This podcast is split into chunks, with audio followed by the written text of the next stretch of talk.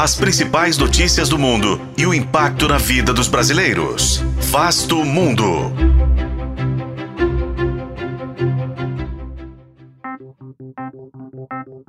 Pela primeira vez em 234 anos, a Câmara dos Estados Unidos demite o seu presidente, com a destituição de Kevin McCarthy, pressionado por aliados de seu próprio partido.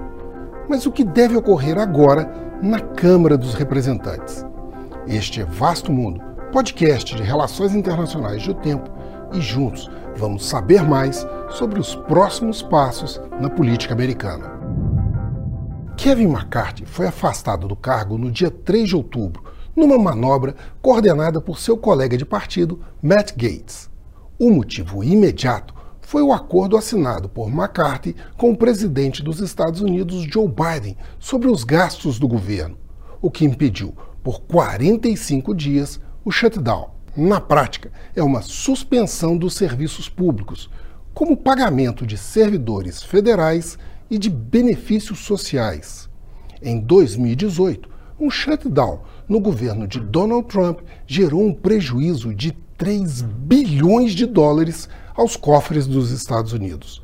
Além disso, McCarthy nunca foi o nome preferido da ala mais à direita do Partido Republicano e dos Trumpistas. Para ser eleito, em janeiro de 2023, foram necessárias mais de 10 sessões legislativas. Pelo rito da Câmara, um outro republicano, Patrick McHenry, assume a função temporária de organizar uma nova eleição.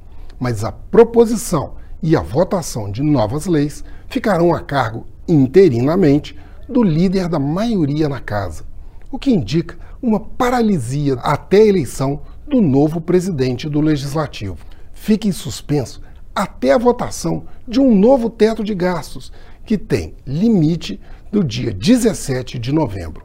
O Partido Republicano está dividido sobre as indicações, mas alguns nomes já estão sendo cogitados, como Tom Emmer, Steve Scalise, o segundo republicano mais influente na casa, Jim Jordan, presidente do Comitê Judiciário e aliado de Trump, Byron Donalds, uma estrela em ascensão no Partido Republicano, e o próprio Patrick McHenry. Como o regulamento da Casa possibilita que o presidente da Câmara não precisa ser necessariamente um dos congressistas da atual gestão, até Donald Trump teve seu nome sugerido pelo Partido Republicano. Uma forma de tirar a atenção dos processos judiciais que pesam sobre a campanha do ex-presidente e de dar a ele mais um trunfo político na disputa pela Casa Branca em 2024. Eu sou Frederico Duboc e este foi Vasto Mundo.